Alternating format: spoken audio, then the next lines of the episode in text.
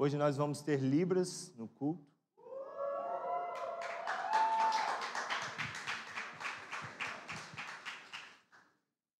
Palma é assim ou é assim?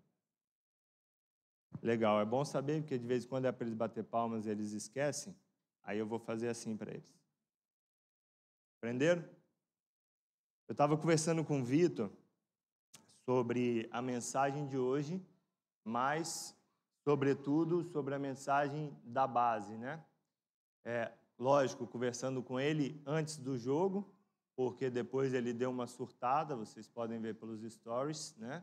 Saiu um pouco do prumo ali, afinal foram muitos e muitos e muitos anos sem ganhar nada, que fique registrado, né? É, mas conversávamos sobre a mensagem da base. E eu falei com o Vitor o que eu falei com a dele na quinta-feira, né? Falei dele. A gente chegou na sala de oração quinta-feira e a gente tinha menos pessoas do que vínhamos tendo. E aí eu falei dele, a gente até aqui, o ano inteiro, não falou sobre é, oração em três cultos. E aí agora a gente começou a falar sobre outra coisa e a sala de oração já deu uma diminuída na presença das pessoas. E é engraçado como muitas e muitas e muitas vezes as pessoas elas vêm conversar comigo para me dar ideias do que a base deveria fazer. E elas falam: "Ah, a base tinha que ter ministério disso, a base tinha que ter ministério daquilo, a base tinha que fazer aquilo outro, a base deveria um milhão de coisas. E eu sempre falo para as pessoas a mesma coisa. A base faz o que ela tem que fazer, o que nós nos sentimos chamados para fazer. Então, um exemplo clássico: a gente tem alguns missionários da Avalanche aqui com a gente, o que é muito bom, em especial o Gabriel, que tem o meu coração. É... E a Avalanche é uma escola de missões. E a Avalanche faz o que ela tem que fazer. E a gente é uma casa de oração. E a gente faz o que a gente tem que fazer. Quer dizer que a avalanche não ora? Claro que não. Quer dizer que a base não, não faz missões? Claro que não. Vocês vão ver no nosso terça-feira tem IC, para quem não sabe. E aí a gente vai ter uma pequena prestação de contas. Então vocês vão ver na nossa prestação de contas que fazemos missões. É... Mas é interessante que a gente muitas vezes, uma das, uma das mensagens da base, e que quando eu conversei com o Marcão uma das primeiras vezes, ele falou comigo sobre isso, talvez ele não lembre, mas eu lembro, que é a mensagem do precursor. É, uma das mensagens da base é sobre a vida de João Batista.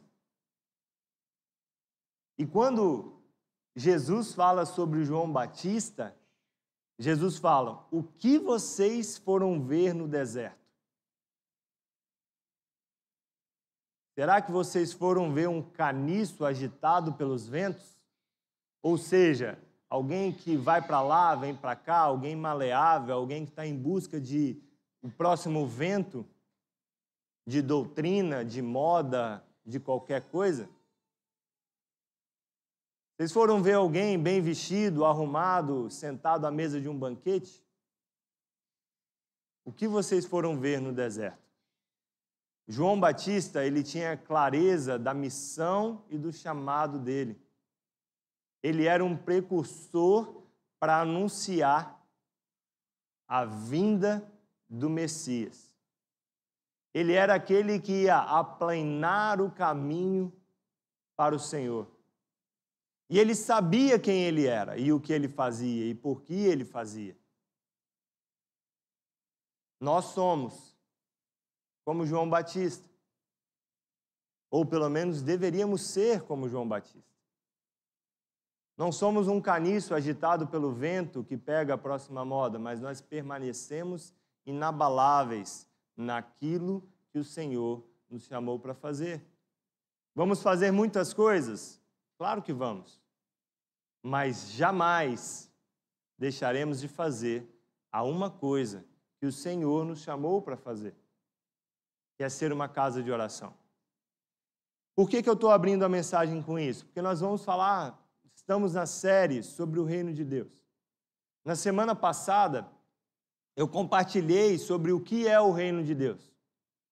O que é o reino de Deus no original da palavra, seja em hebraico, seja em grego. Você perdeu, está no app da base, está no YouTube, vai lá. O que é o reino de Deus? O reino de Deus é o seu governo soberano. E ele não é pleno hoje, porque ele não está sobre todos, mas ele deve ser pleno em nós.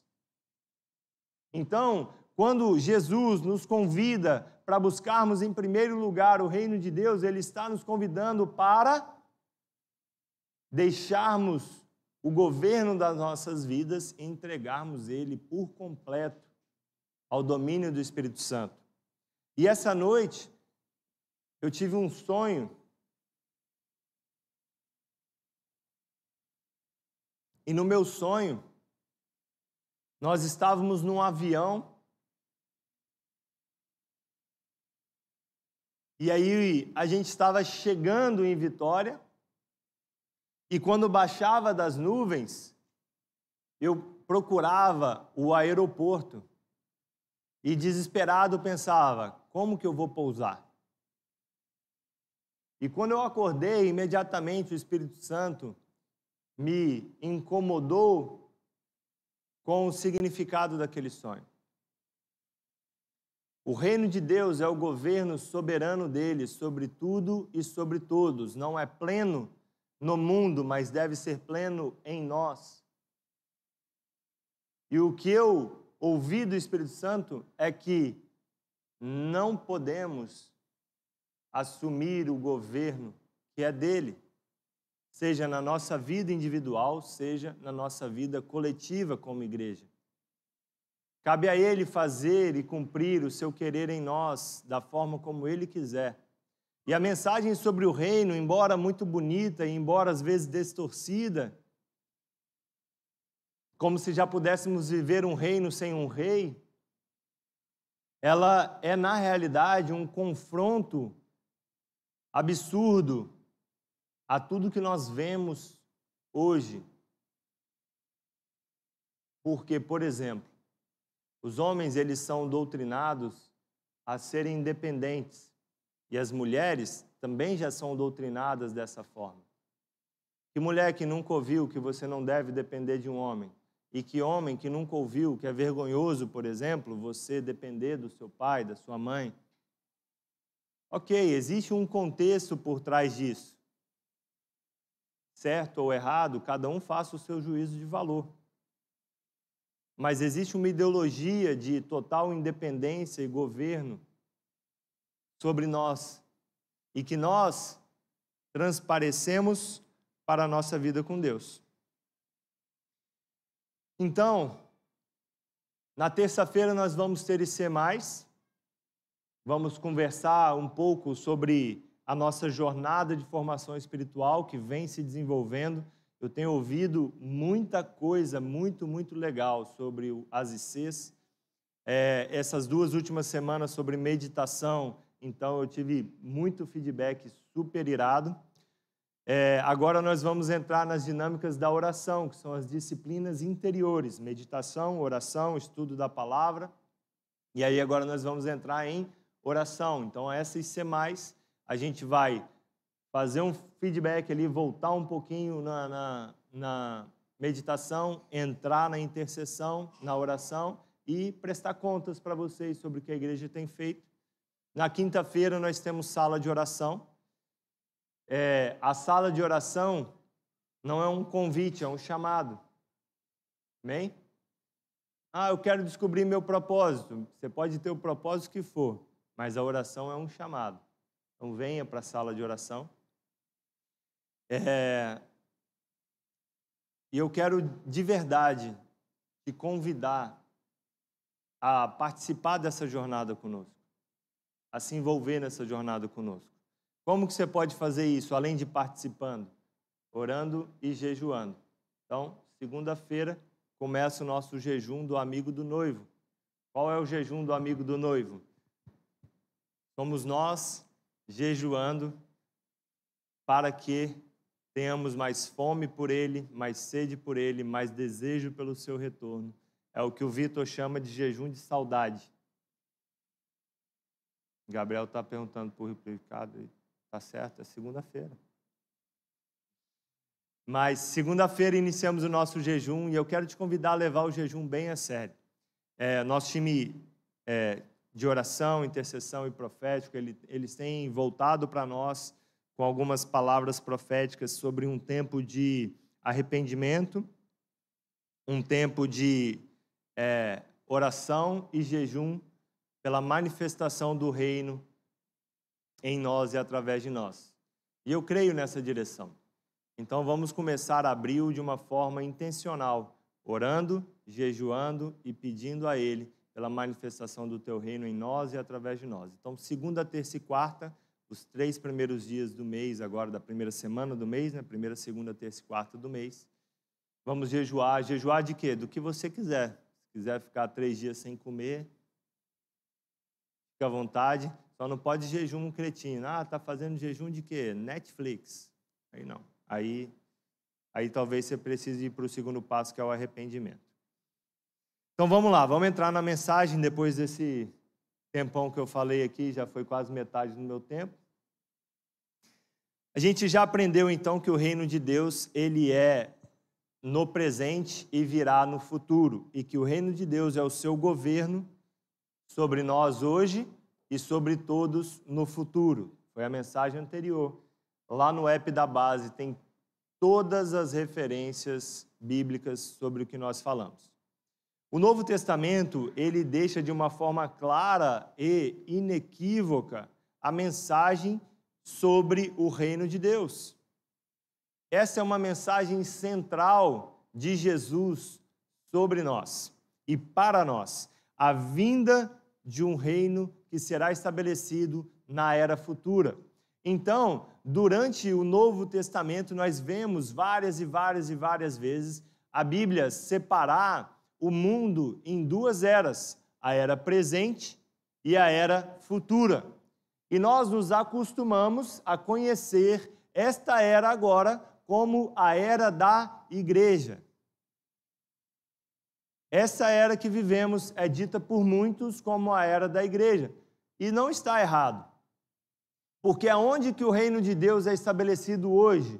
Em parte através de nós, que somos seus filhos, que recebemos o seu reino e que entregamos voluntariamente a nossa vida ao seu governo. Então, sim, em parte vivemos o reino de Deus e nós estamos na era da igreja. Então, todas as vezes que você ouvir falar sobre a era da igreja, é sobre isso que está sendo falado. Então, a segunda vinda de Cristo é uma parte central na teologia bíblica e no cumprimento da sua promessa. A segunda vinda, pelo que nós vivemos hoje? Se não pela bendita esperança de que ele virá. Na casa do meu pai há muitas moradas, se não fosse assim, eu vou-lhes teria dito. Então ele já está anunciando uma era futura aonde nós receberemos muitas moradas e aonde ele nos receberá nas suas moradas. Amém? Amém? Obrigado. Então, olha só, Mateus 12, 31. Mais uma vez, vai estar tudo no app da base. Baixa o app, tem todas as séries de mensagem.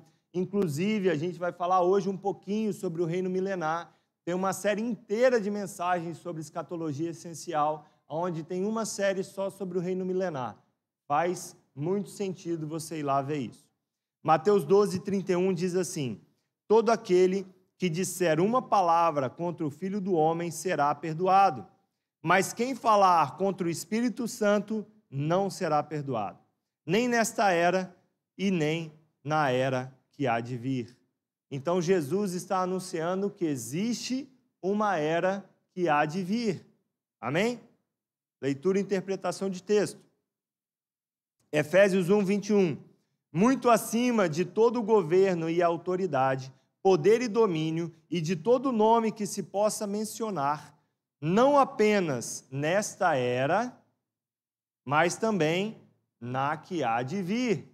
Então, mais uma vez, estamos falando sobre duas eras: a era presente e a era que há de vir. Marcos 10, 29 e 30, a gente ouve, a gente lê: Respondeu Jesus: Digo-lhes a verdade. Ninguém que tenha deixado casa, irmãos, irmãs, mães, filhos ou campos, por causa de mim e do Evangelho, deixará de receber cem vezes mais, já no tempo presente, casas, irmãos, irmãs, mães, filhos e campos, e com eles perseguição, na era futura, desculpa, e na era futura a vida eterna. Então a gente está falando sobre recompensas agora e uma recompensa que virá na era futura. Vocês estão vendo como alguns textos que eu coloquei aqui, de vários outros, senão a gente ia ficar lendo e relendo e relendo a mesma, mesma coisa, falam sobre duas eras: a era presente, a era da igreja e a era futura. Amém? Então, o Novo Testamento divide o mundo, o presente e o futuro, em duas eras: a presente e a futura. Nós vivemos a era da igreja, nós vivemos a era presente com a esperança da segunda vinda de Jesus, aonde iniciaremos uma vida na era por vir que nos foi anunciada pelo evangelho. Então a gente entende que existem duas eras e elas são separadas por um evento. Qual é o evento que separa as duas eras? A volta de Jesus e a ressurreição dos santos. Ok? Então, quando que o reino milenar será inaugurado? Quando Jesus vier, quando nós subirmos aos céus, nos encontrarmos com Ele e voltarmos à terra para estabelecer o teu reino. Está lá no capítulo, no, no, na pregação da série Escatologia Essencial, Reino Milenar. Ok? Então nós temos um ponto que separa as duas eras. Quando virá o reino? O reino virá quando o rei vier. Porque não existe reino sem rei. Em 2 Coríntios 4,4, nós lemos: O Deus deste mundo cegou a mente dos que não creem Opa, aqui a gente tem uma coisa diferente. Paulo está declarando que existe um Deus neste mundo. Então, este mundo tem um Deus que é diferente do nosso Deus. Por isso que a Bíblia ela é clara em dizer que a amizade com o mundo é inimizade com Deus. Por quê? Porque ele não é o Deus deste mundo. E Paulo deixa isso muito claro quando ele diz: o Deus deste mundo cegou a mente dos que não creem. Então, existe um Deus que trabalha ativamente para impedir as pessoas de crerem, ou que trabalha ativamente, mesmo nos que creem, para que tenham seu entendimento embaraçado para que não consigam ver a luz das boas novas, não entendendo esta mensagem a respeito da glória de Cristo, que é a imagem de Deus. Hoje de manhã, Rafael me fez uma pergunta super interessante. Rafael falou assim: Pai, quem é maior? Aí eu falei: Quem é maior o quê? Jesus ou o Espírito Santo? Aí eu falei: Ninguém é maior, filho. Jesus é Deus, o Espírito Santo é Deus e Deus é Deus. Aí ele falou: Ah, entendi. Certeza que ele não entendeu. Ele só não quis parecer besta, né? Mas é isso. Nós vivemos num mundo aonde o Deus desse mundo não é o nosso Deus. A era que nós vivemos não está estabelecido o reino de Deus. Satanás, ele é chamado de Deus dessa era. Isso não sugere de forma nenhuma de que Deus foi destronado. Isso não sugere de forma nenhuma de que Satanás tenha governo sobre Deus. Salmo 103, 19 diz: O Senhor estabeleceu o seu trono nos céus e, como rei, domina sobre tudo o que existe. Então, o Salmo 103,19 não diz, ele estabeleceu o seu trono e ele reina igual a, o filme do Rei Leão. Só naquela área cinzenta lá que você não pode ir, só naquela área escura você não pode ir. Não existe isso para Deus. A gente muitas vezes ouve falar assim: olha, aqui Deus não entra. Como assim? Eu conheço uma pessoa, um amigo, homem de Deus demais, sabe, crente, temente, muito fiel, generoso, uma das pessoas mais generosas que eu conheço, que ele se converteu dentro de uma balada tocando pagode. De repente, tá vendo como pagode é uma coisa? O pessoal fica recriminando, né? Não se converteu ouvindo hardcore. Não foi o caso. Mas ele estava lá tocando, ele estava tocando no show dentro da balada, e ali o Espírito Santo veio sobre ele com muita intensidade. Como podemos dizer que Deus não entra lá? Não existe área cinzenta para Deus. Então, o fato de Satanás ser o Deus dessa era não destrona o nosso Deus, só nos dá mais responsabilidade. A responsabilidade agora não pode, de maneira nenhuma, ser passada. Nós somos os embaixadores do reino aqui e agora. Sobre nós recai uma responsabilidade que nós não podemos dizer que é do outro. A responsabilidade não é do Felipe, que é o líder da igreja, não é do Vitor, que é o pastor da igreja, porque nós não vamos aonde você vai. E a Bíblia não diz que o líder da igreja é embaixador. A Bíblia diz que nós somos os seus filhos. Nós temos uma responsabilidade. Apocalipse 15, 3 fala que ele é o rei das nações. Então ele não foi destronado, ele não está triste, abatido, porque ele perdeu uma guerra e que agora Satanás está como Deus desse mundo. Apocalipse 15, 3 diz assim: e entoavam o cântico de Moisés, servo de Deus, e o cântico do Cordeiro. Grandes maravilhas, grandes e maravilhosas são tuas obras, ó Senhor, o Deus Todo-Poderoso. Ele é o Deus Todo-Poderoso. Ele é o Rei das nações. Justos e verdadeiros são os teus caminhos, ó Rei das nações. Quem te temerá, Senhor? Quem não glorificará teu nome? Pois tu és santo. Então, ele é o rei das nações. Ele não perdeu o seu trono. A gente precisa entender que, prosseguindo em estudar, em conhecer, nós constatamos que o reino de Deus, na era por vir, virá após a ressurreição dos santos. Vamos lá, 1 Coríntios 15, 50.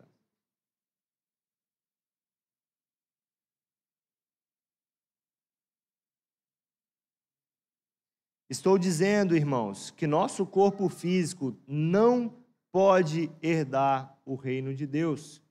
Este corpo mortal não pode herdar aquilo que durará para sempre. Então, olha só, Paulo, ele estabelece uma coisa que precisa acontecer para que nós venhamos herdar o reino de Deus. Que coisa é essa? Recebermos um corpo glorificado, que acontecerá quando? Quando formos ressuscitados com Cristo. Então, quando será estabelecido o reino de Deus? Vai ficando claro. Os, os, os nós da, minha, da nossa mente que nos impedem de compreender isso vão sendo pouco a pouco desatados. A nossa esperança vai mudando. Essa semana eu conversei muito com Mariana sobre isso, sobre o mundanismo dentro da igreja. E por que tantas vezes a gente se depara com pessoas cristãs, mas que vivem absurdamente abraçadas a padrões mundanos? Porque elas não estão ancoradas na esperança do que há de vir. Elas estão ancoradas 100% no presente e esse ancoramento faz com que nós venhamos a buscar os prazeres deste mundo acima de qualquer coisa, porque se eu não ficar satisfeito hoje, só se vive uma vez. Eu não sei se eu vou estar vivo amanhã. Quantas vezes nós ouvimos isso? Quantas e quantas e quantas vezes? Isso volta naquilo que eu falei sobre a independência. Nós somos doutrinados desde a primeira infância a sermos independentes. Ontem a minha mãe elogiou o Rafa, o Rafa machucou a mão, mas ele mesmo com a mão machucada, ele quer fazer tudo sozinho. E aí a minha mãe elogiou ele, falou assim: "Nossa, ele sempre foi muito independente". É verdade, eu fico feliz que ele não é uma criança que fica pedindo tudo, sabe? Ele quer resolver, ele vai lá, ele desembola. Eu acho isso o máximo. Mas olha o, o padrão: o elogio vem porque ele sempre foi uma criança independente. E como que nós vamos ensinar ele a ser dependente? Se o que o mundo valoriza é a independência. Como que nós vamos ancorar a nossa esperança no que há de vir, se o que nós aprendemos doutrinariamente todos os dias é que não sabemos se vamos estar vivos amanhã. Apenas se vivermos Romanos 12, 2. Precisamos ser transformados pela renovação do nosso entendimento, para que nós possamos experimentar a boa, perfeita e agradável vontade de Deus. O nosso entendimento precisa ser renovado. Como que o nosso entendimento vai ser renovado? Através do conhecimento. Conhecereis a verdade, a verdade vos libertará. Se nós conhecermos a Cristo, nosso entendimento vai ser renovado. Mas conhecer não é vir no culto domingo. A gente falou também sobre a raiz da palavra conhecer. A palavra conhecer, no, no sentido literal bíblico, não é conhecer aqui, é conhecer aqui e aqui, é se aprofundar, é se relacionar. Se eu não me relacionar com Deus, eu não conheço a Deus segundo o padrão bíblico de conhecimento. Eu estudo a Deus. Amém? Vocês estão comigo? Tá tranquilo aí? Beleza. Então a gente precisa ter esse entendimento, e esse entendimento precisa nos levar a ancorar a nossa esperança na era futura, sem nos omitir na era presente. A era presente é da semana que vem que a gente vai falar. E nós, como cristãos, devemos fazer hoje. Mas Paulo nos fala sobre a nossa ressurreição. Carne e sangue não podem herdar o reino de Deus. O reino de Deus, ele é o reino do filho e depois o filho entrega o reino ao pai. E hoje nós nos relacionamos com o filho em espírito. Mas ele procura os verdadeiros adoradores que o adoram em espírito e em verdade. Vocês estão entendendo como a Bíblia ela vai se completando verso por verso, se conectando verso por verso, de forma que a gente tenha um entendimento transformado? Na, na, na parábola da rede de Mateus 13, 49 e 50, ele fala assim: Jesus fala assim: assim acontecerá no fim desta era. Jesus, mais uma vez, separando as eras, era presente, era futura. Assim acontecerá no fim desta era. Os anjos virão, separarão os perversos dos justos e lançarão aqueles na fornalha ardente. Quando vier o fim desta era, haverá uma separação que Paulo anuncia em Coríntios, quando ele fala que carne e sangue não podem herdar o reino de Deus. Aqueles que os santos que ressuscitam com Cristo têm o seu corpo transfigurado, recebem um corpo glorificado, e aqueles que não, é o que Jesus está falando. Eles serão lançados na fornalha ardente no fim desta era. Até lá, nós viveremos no meio da perdição. Até lá, nós viveremos no meio dos perversos. Até lá, o joio e o trigo não serão separados. Até lá, veremos sim assaltos, assassinatos. Não vai mudar até que ele venha. Ah, Felipe, que desesperança então. Volta na semana que vem, que aí na semana que vem a gente fala sobre esperança. É igual quando termina a série, ah, o, o, série de Netflix. É porque eu não sou muito habituado, né? Eu não assisto. Mas o pessoal fala assim: maratonei uma série. Cara, você não consegue acabar de ver. Você acaba um, já quer começar o outro. Acaba um, quer começar o outro. É porque os caras são bons nisso, né? Acaba, ele já amarra no outro. Eu tenho que começar a assistir para ficar bom nisso também. Né? É uma luta lá em casa para eu assistir. Mas eu vou. Dizizás, né, amor? É porque é triste, eu sou sensível, eu fico muito abalado. Aí eu não devia ter falado isso, né? Não. Vamos lá, Apocalipse 19. Devaneios. Volta, volta. Vamos para a Bíblia. Apocalipse 19, verso 11 ao 16. Eu vi o céu aberto. Ih, agora.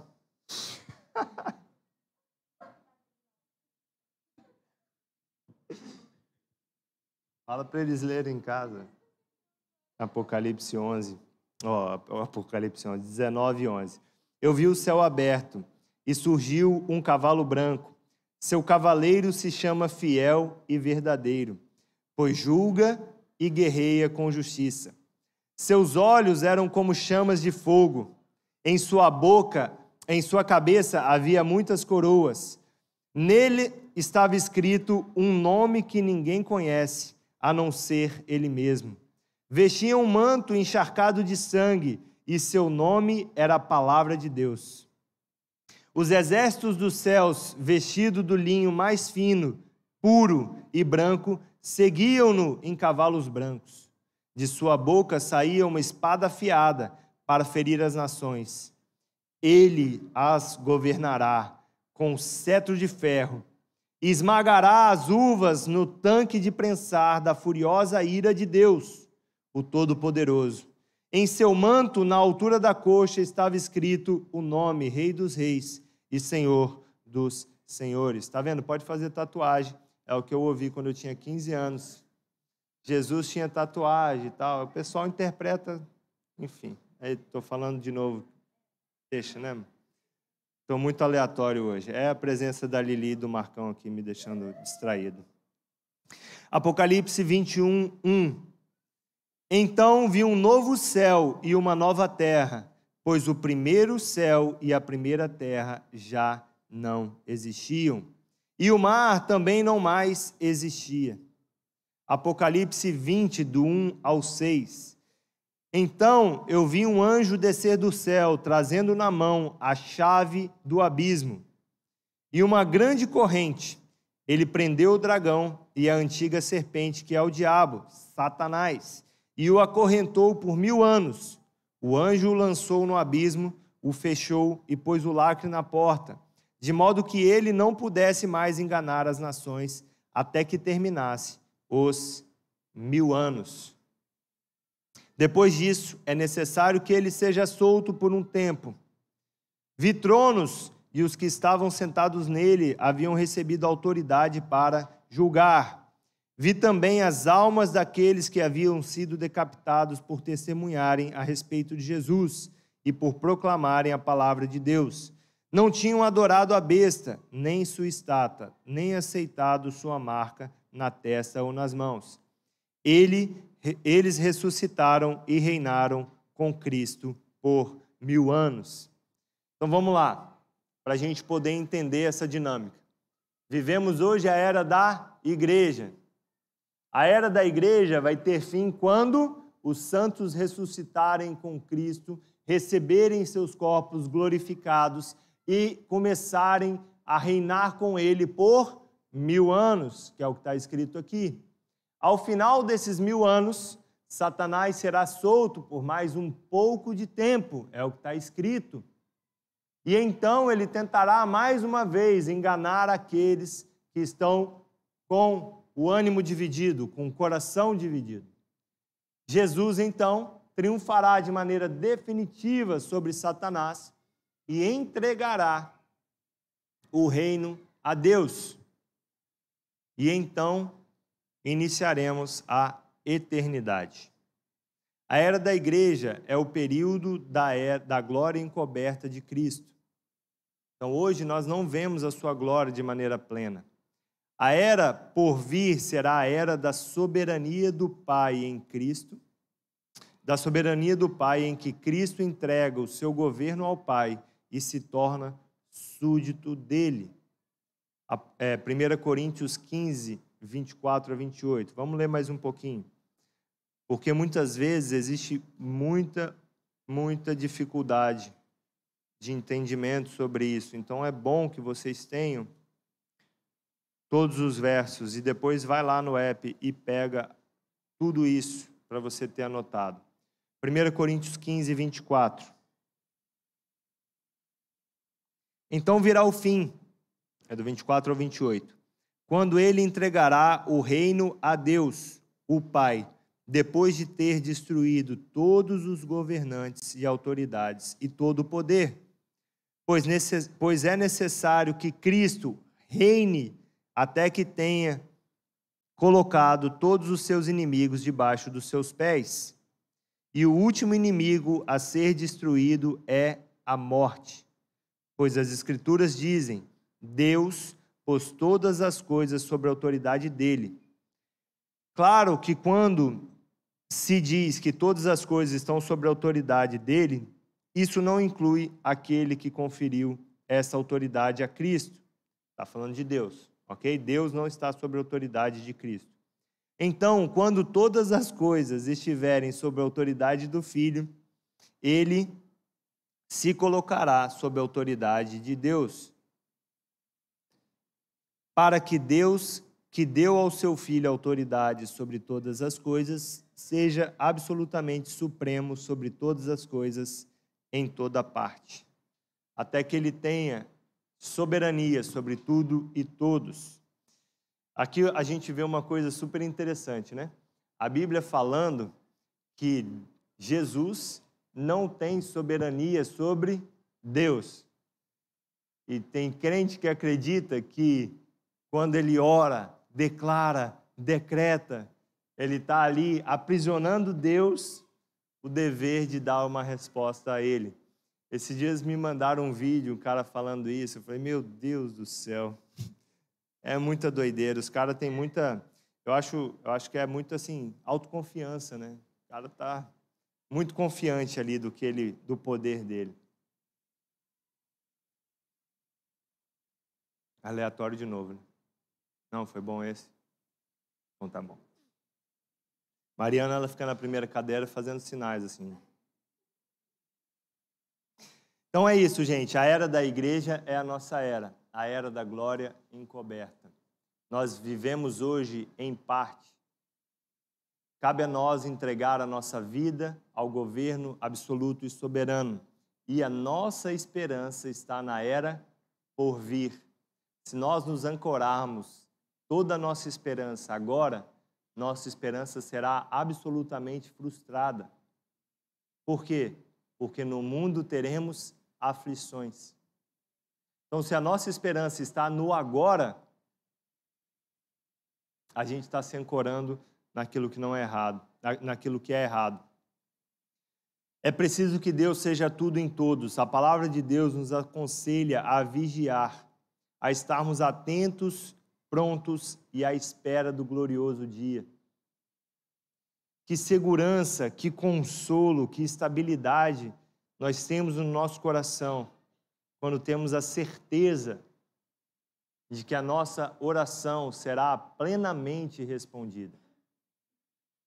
Quando nós oramos, venha o teu reino, seja feita a tua vontade, assim na terra como no céu, como eu falei na semana passada, é uma oração pelo hoje, mas é uma oração que também nos ancora, também nos coloca posicionados, esperando ansiosamente por aquilo que virá. Ontem eu conversava com um amigo e isso volta um pouco naquilo que eu falei na abertura. Ele falou assim, cara, mas na base vocês não têm, tipo, ministério da família? Aí eu falei, não. Vocês não têm ministério disso? Aí ele começou a falar os muitos ministérios que na igreja dele tem. E eu não acho errado, de verdade. E aí eu falei, cara, a gente não tem todas essas coisas, mas a gente tem uma esperança e uma certeza de que se cada um de nós que se reúne lá, de verdade, buscar se parecer com Cristo, essas outras coisas vão sendo colocadas em ordem.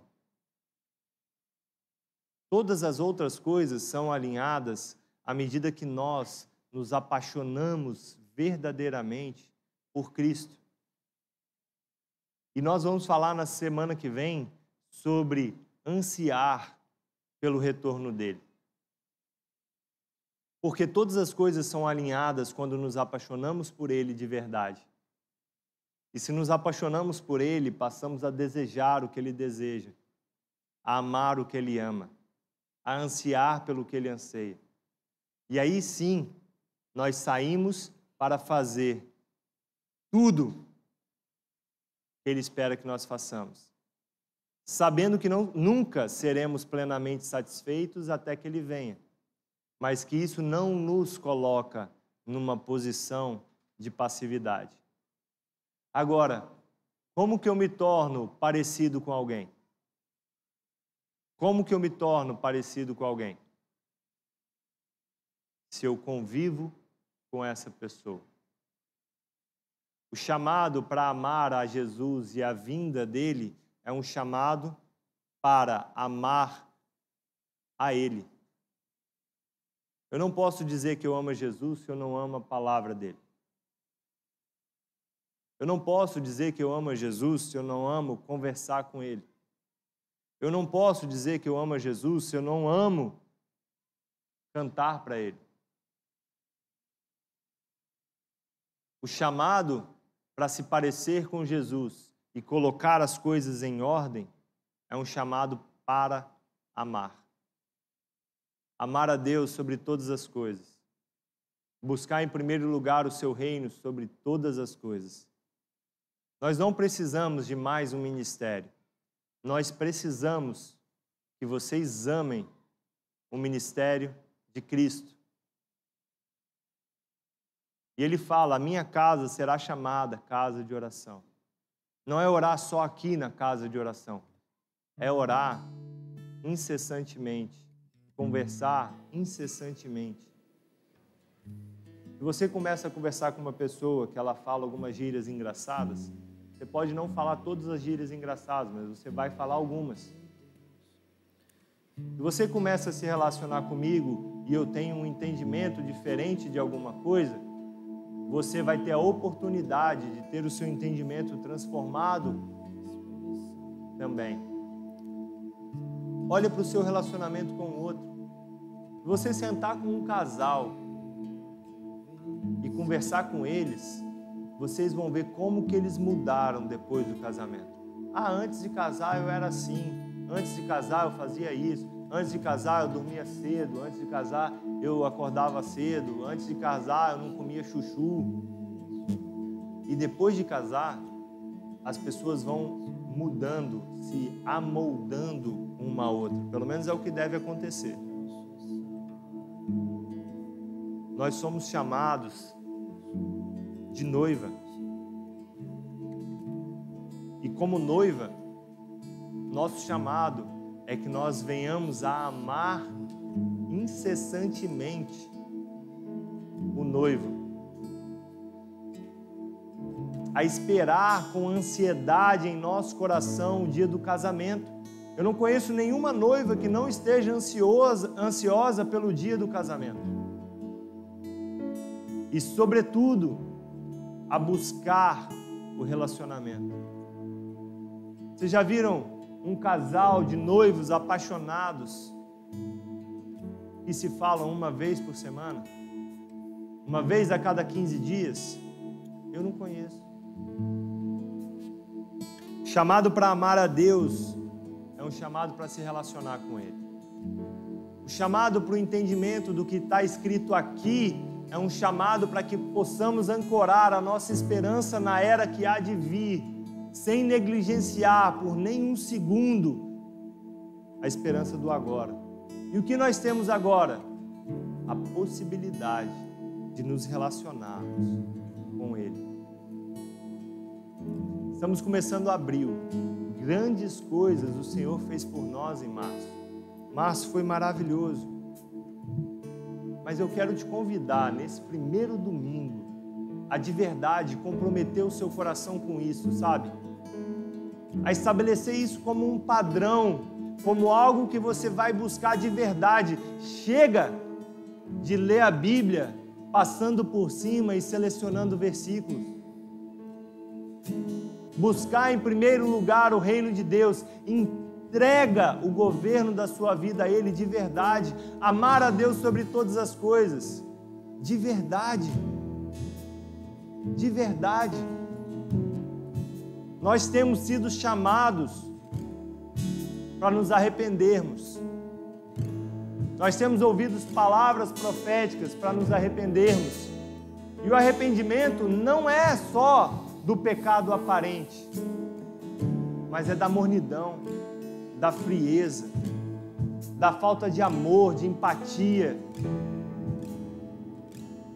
É tempo de que Ele acenda um fogo no nosso coração que não se apague de forma nenhuma.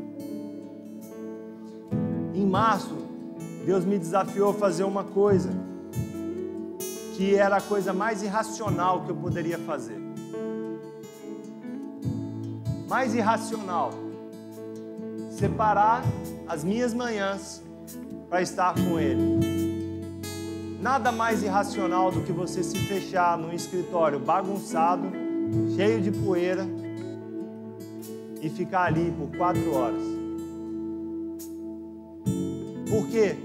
porque eu sou impelido à produtividade o tempo inteiro.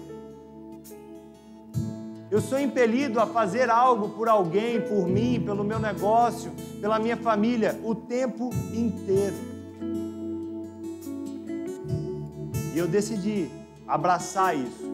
Hoje eu posso abraçar isso. Eu não estou falando que você tem que fazer isso, mas eu estou falando que você tem que colocar o seu coração em uma posição aonde você vai fazer o que Ele está te chamando para fazer. O que aconteceu no mês de março foi maravilhoso. As horas que eu deixei de trabalhar em nada fizeram falta ao meu negócio. Deus supriu da forma dele. Algumas vezes foi desordenado, foi. Por quê? Porque é assim. A gente vai ter aflição. Algumas vezes as coisas ficaram mais bagunçadas do que eu gostaria? Claro que sim. Algumas vezes eu tive que trabalhar até mais tarde do que eu gostaria, sim, mas eu decidi ouvir e obedecer. Não estou te chamando para ficar quatro horas da sua manhã fazendo isso. Estou te chamando para perguntar a Ele o que Ele quer de você. Estamos começando um mês e esse mês, para nós, amanhã, começa com jejum. Jejum por amor, precisamos amar o que Ele ama. Jejum por arrependimento, porque muitas vezes colocamos em primeiro lugar todas as outras coisas, exceto Ele. Jejum para que nós possamos clamar por um fogo que não se apague. A casa de oração não é um lugar frio, a casa de oração é um lugar onde o fogo arde continuamente no altar. Nós não fomos chamados para ficar aqui, um cantando, o outro orando, simplesmente. Nós fomos chamados para acender um fogo que arderá continuamente no altar. No altar das nossas vidas, quando saímos por aquela porta e vivemos o reino de Deus na sociedade.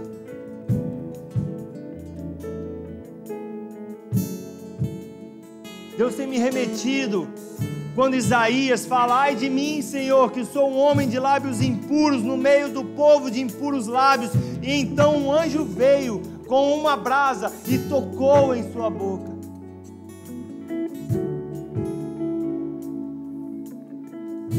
Isaías estava no meio, Isaías estava envolto pela glória de Deus. E quando Isaías estava envolto pela glória de Deus, o que veio sobre ele foi temor. Quando Isaías estava envolto pela glória de Deus, o que veio sobre ele foi temor. Ai de mim, Senhor. Sabe, nós precisamos do temor de Isaías. Ah, eu sou crente, eu sou evangélico, eu conheço a Bíblia. Será que Isaías não tinha um relacionamento com Deus quando ele falou aquilo?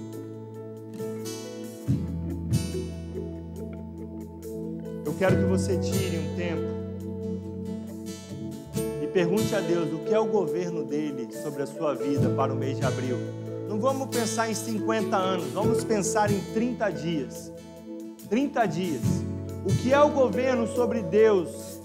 O que é o governo de Deus sobre a sua vida para o mês de abril? O que Ele está te chamando para fazer amanhã? Quando eu resolvi dizer sim para minhas manhãs, eu compartilhei com o Vitor. E o Vitor falou assim para mim: Cara, ele está te chamando para o maior privilégio da sua vida. Mas não se coloca uma pressão ou uma cobrança. Vai lá. Se um dia você não puder ir lá, beleza. Você fala: Deus, hoje eu não vou conseguir ir. Mas é só um dia. Eu estou feliz. Amanhã eu volto. Por quê?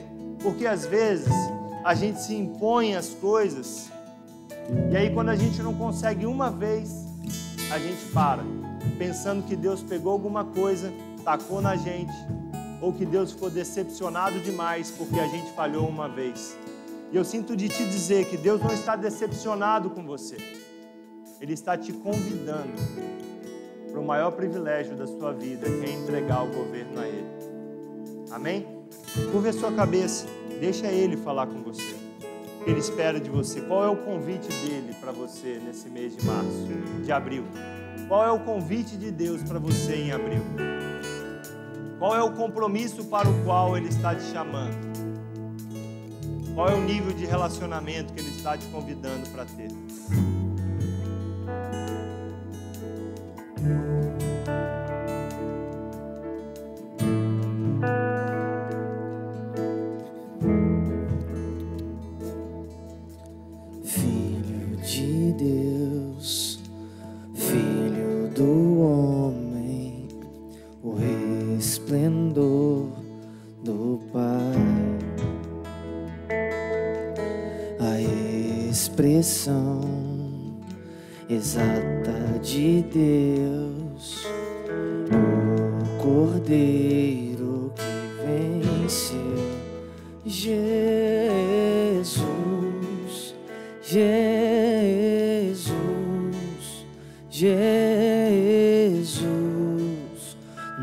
pela paz.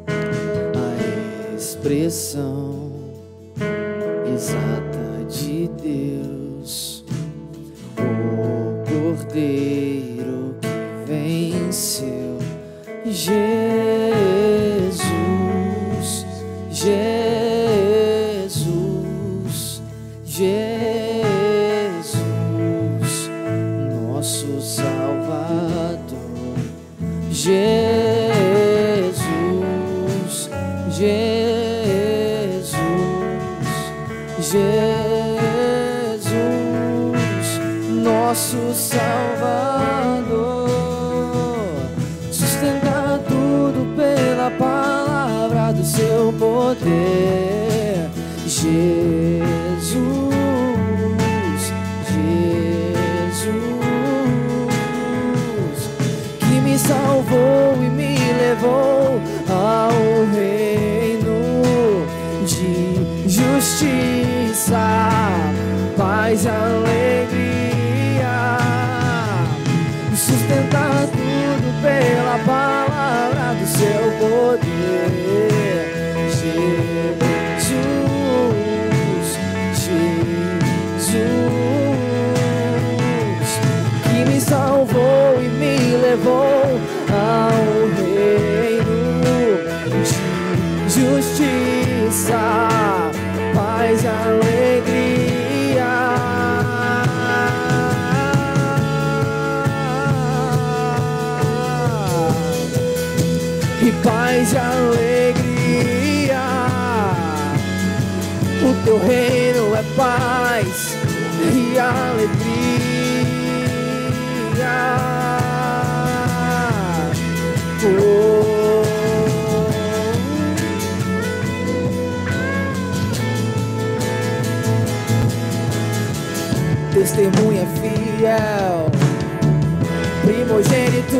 Dentre os mortos, soberano dos reis da terra.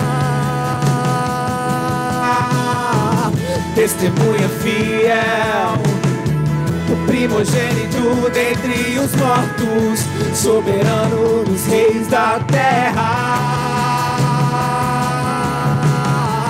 Testemunha fiel primogênito dentre os mortos, soberano dos reis da terra. Testemunha fiel, primogênito dentre os mortos, soberano dos reis da terra. Jesus, Jesus, Filho Deus, Jesus, herdeiro de tudo, Jesus, Emmanuel, Jesus, Filho de Deus, Jesus, herdeiro de tudo, Jesus, Emmanuel, Jesus, Filho de Deus, Jesus, herdeiro de tudo, Jesus, Emmanuel. Vamos lá, vamos ficar de pé, vamos ficar de pé, vamos cantar isso. Filho de Deus, Jesus, herdeiro de tudo, Jesus, Emmanuel. Jesus, Jesus. Jesus, Filho de Deus, Jesus, herdeiro de tudo, Jesus, Emmanuel. Jesus, Filho de Deus, Jesus, herdeiro de tudo, Jesus, Emmanuel. Jesus, Filho de Deus, Jesus, herdeiro de tudo, Jesus, Emmanuel. Que é digno, Jesus, Filho de Deus, Jesus, herdeiro de tudo, Jesus, Emmanuel. Sustentar tudo pela palavra do seu poder. Jesus, salvou e me levou ao reino de justiça, paz e alegria. Sustentar tudo pela palavra do seu poder, Jesus, Jesus, levou ao reino de justiça, paz e alegria. Pai, nós oramos. Venha o teu reino. Venha o teu reino, Pai. Seja feita a tua vontade, Pai, na terra como nos céus. Nós oramos, ó Deus, te agradecendo pela esperança gloriosa que nós temos do teu retorno. Nós oramos pelo privilégio que temos hoje de nos relacionar contigo, Pai. Nós te agradecemos, Deus, por quem tu és, pela tua bondade, pela tua justiça.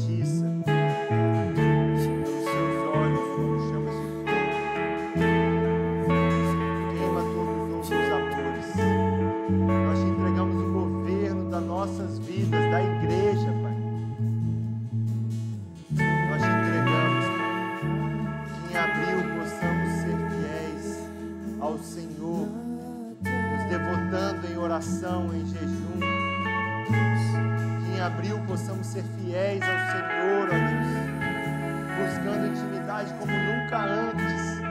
Acende em nós mais uma vez um fogo por intimidade, Pai por te conhecer, por relacionar, ó Deus, por amar ao Senhor acima de tudo. Nos dê fome, sede. Não nos deixe ser saciados por nada que não, Senhor. Em nome de Jesus. Irmãos, terça-feira, eu espero vocês nas semais.